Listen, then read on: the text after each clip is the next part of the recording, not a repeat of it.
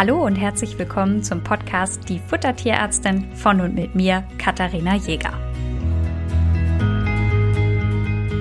In der heutigen Folge geht es darum, das, was wir uns in der letzten Folge angeschaut haben zum Thema Getreide, mal so ein bisschen praktischer zu beleuchten. Wie kann ich jetzt Getreide in die Ration integrieren? Wann ist es sinnvoll, Getreide in die Ration zu integrieren? Und das Ganze schauen wir uns am Fallbeispiel an. Und zwar begleitet uns dabei heute die kleine Hündin Lila. Sie ist eine Windhündin, drei Jahre alt und die Besitzerin hat sich an mich gewendet, weil Lila immer zu dünn ist. Und normalerweise war das gar nicht so unbedingt das Problem, aber es ist jetzt geplant, dass Lila ihren ersten Wurf aufziehen soll. Das heißt, die wollen zum Deckrüden fahren und da muss man sagen, dass der Hund am besten die optimale körperliche Konstitution hat, damit sie das erstens auch packt mit den Welpen und zweitens kann es sein, dass eine Hündin, die zu dünn ist, uns auch nicht aufnimmt und dann, wenn man da durch die ganze Republik gefahren ist, um zu einem Deckrügen zu kommen, ist es natürlich dann auch ärgerlich. Man möchte natürlich, dass das Ganze erfolgreich ist und außerdem war jetzt noch mal so ein bisschen die Frage, stimmt vielleicht mit Lila was nicht, wenn sie immer so dünn ist, weil die Besitzerin schon das Gefühl hatte, dass sie ihr ziemlich viel Futter gibt. Und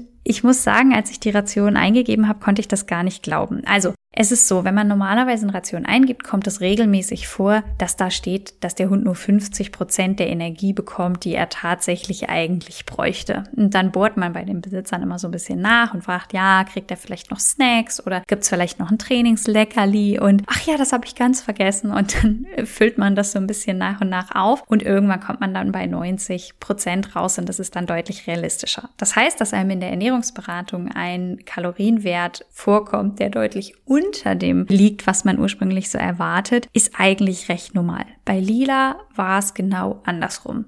Lila hat mehr als anderthalb Mal so viel Energie bekommen, wie ein gleich schwerer durchschnittlicher Hund eigentlich bekommen würde. Und war ja immer noch zu dünn. Das passt also nicht so richtig zusammen. Es kann natürlich immer sein, dass auch eine Erkrankung vorliegt oder dass äh, ja andere Faktoren beteiligt sind. Aber das war schon ungewöhnlich. Und deswegen, ich habe, glaube ich, die Besitzerin ein bisschen genervt. Ich habe da noch zwei oder dreimal angerufen und immer nochmal nachgefragt. Stimmt das? Ich habe die Werte nochmal abgeglichen. Ist das wirklich das, was Lila bekommt? Oder ist das vielleicht für mehrere mehrere Tage. Ich glaube, die Leute denken dann auch immer, ich will sie ärgern, aber mir ist es halt wichtig, da genau zu arbeiten und diese übermäßige Energieversorgung war schon wirklich sehr, sehr auffällig. Aber egal, wie oft wir das durchgegangen sind, wir sind immer auf die gleichen Mengen gekommen und damit auch auf die gleiche Kalorienversorgung. Ich hatte dann zwischendurch überlegt, ob vielleicht das Idealgewicht falsch eingeschätzt worden ist, denn der Bedarf berechnet sich natürlich immer nach dem, was ein Hund eigentlich wiegen sollte. Und wenn wir da jetzt ganz daneben gelegen hätten, ich habe mir dann natürlich auch noch Fotos schicken lassen. Ja, sie sah ein bisschen dünner aus, aber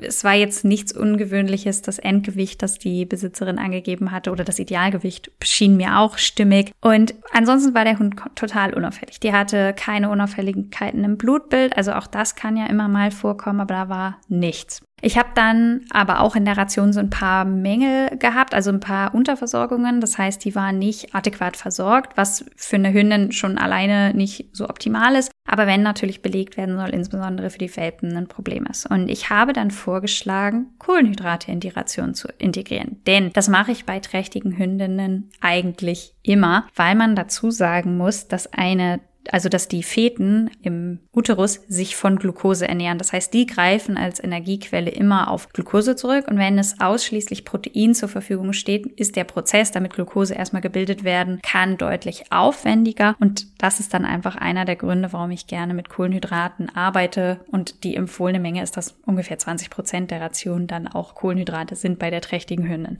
Und habe ich das halt mit der Besitzerin abgesprochen, ob sie sich nicht vorstellen könnte, dass wir auch bei Lila jetzt schon auch vor der Belegung schon Kohlenhydrate integrieren. Einfach auch damit Lila ein bisschen zunehmen kann. Ich habe dann die Ration umgerechnet, ich habe die Kalorienmenge sogar noch ein ganz bisschen erhöht und habe dann Kohlenhydrate integriert.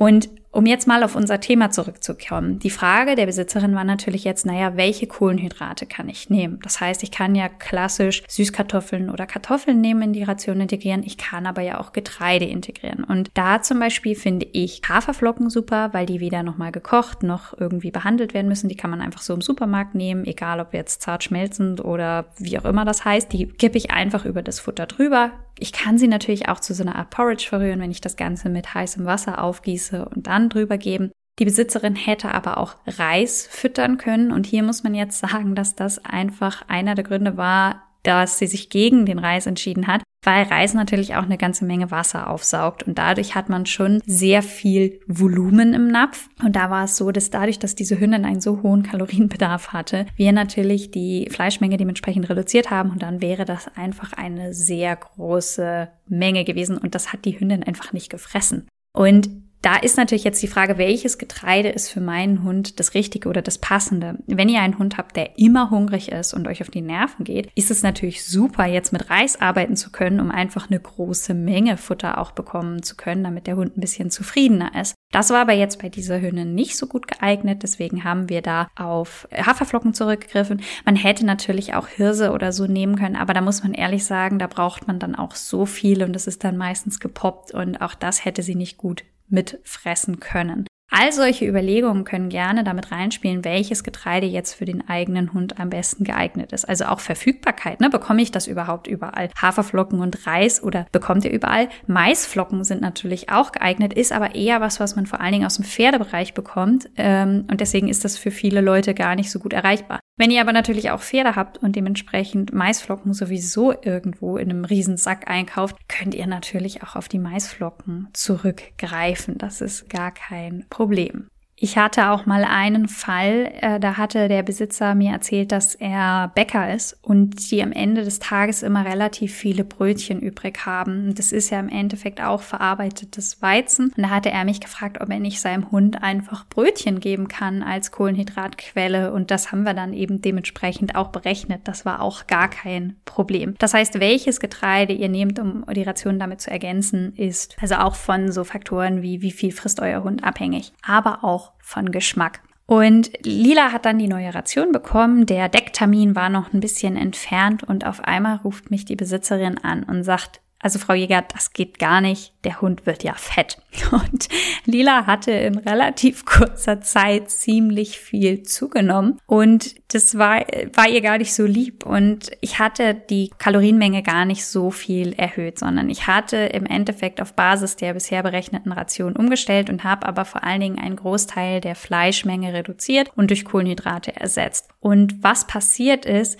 ist, dass es vorher so war, dass äh, Lila so viel Protein bekommen hat, dass sie überhaupt nicht mehr in der Lage war, das in Energie umzuwandeln. Das heißt, das war einfach erschöpft. Und in dem Moment, wo wir die Proteinzufuhr reduziert haben und einen Teil der Energiezufuhr durch Kohlenhydrate, also in diesem Fall die Haferflocken, also Getreide ersetzt haben, hat sich der Energiebedarf auf einen völligen Normalbereich eingependelt. Und auf einmal hat Lila nur noch, ja, 110 Prozent der durchschnittlichen Energie eines gleich schweren Hundes gebraucht. Das heißt, dass ihr individueller Energiebedarf gar nicht so hoch war, wie wir zunächst angenommen haben oder wie es zunächst den Anschein vermuten ließ, sondern dass es für sie einfach nicht geeignet war, die kompletten Kalorien, die sie benötigt hat, durch nur Protein und halt ein bisschen Fett zu decken. Und das war ein Fall, wo der Hund sehr davon profitiert hat, dass wir Kohlenhydrate in die Ration integriert haben.